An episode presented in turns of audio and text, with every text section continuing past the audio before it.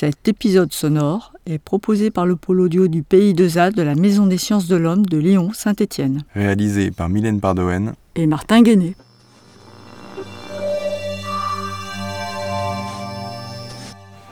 Ça, c'est vraiment la sculpture de Cluny, ça. De, de Cluny 3, c'est-à-dire la meilleure ecclésia. Ça, c'est vraiment euh, un motif qui est typique de, de l'abbatiale. Un micro au laboratoire Harare. Archéologie et archéométrie. Fouille de l'abbaye de Cluny. Épisode 1. Alors, je m'appelle Anne Beau, je suis professeure euh, d'archéologie à l'Université Lyon 2, donc du laboratoire Harare. Et euh, Cluny, ça fait quand même un certain nombre d'années que je travaille maintenant sur l'habit de Cluny. On a commencé en 1992, donc ça fait 30 ans qu'on travaille sur l'habit de Cluny. On a repris avec Anne Flamin sur donc euh, deux programmes, un qui portait sur l'infirmerie, l'ancienne infirmerie donc de l'abbaye, et puis le plus récent qui porte sur euh, le premier monastère, essayer de comprendre plus précisément comment s'organisait la première église abbatiale et son cloître, ces bâtiments conventuels, et puis effectivement aussi qu'est-ce qu'il y a comme état antérieur à cette abbaye?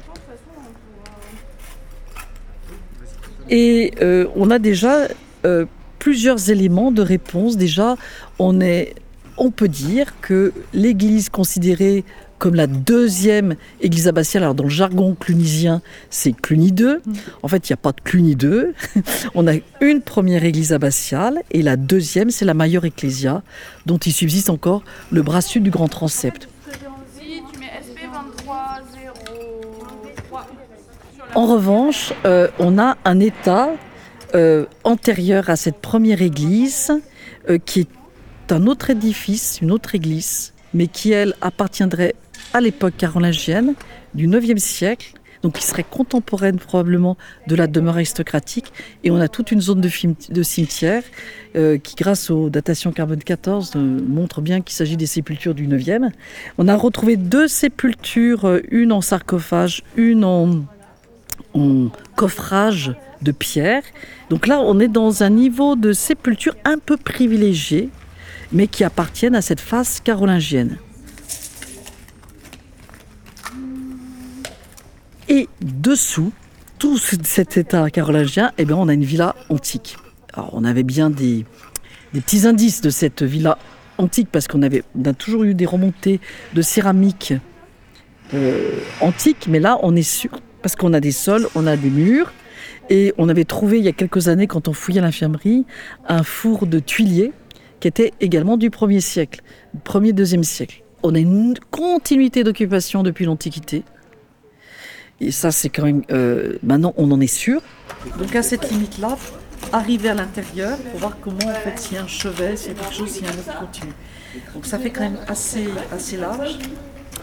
Euh, carrément, on va. Cluny, euh, c'est quand même euh, chef de file d'un certain nombre de monastères. Hein.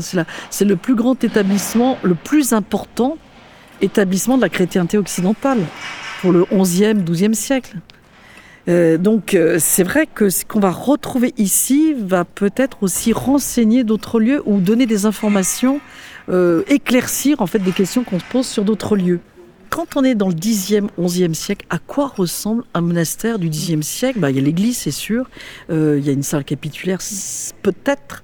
Euh, des galeries, bah, il n'y en a pas forcément quatre. Hein. il n'y en a peut-être qu'une, il y en a peut-être deux. On a quelques exemples hein, de monastères à cette époque, mais peu peu sont fouillés pour cette époque-là. Donc les interrogations, alors elles sont multiples. Alors je ne parle pas du, du monastère du 10e, qui est lui est quasiment inconnu. Et peut-être changer aussi notre façon de voir les choses.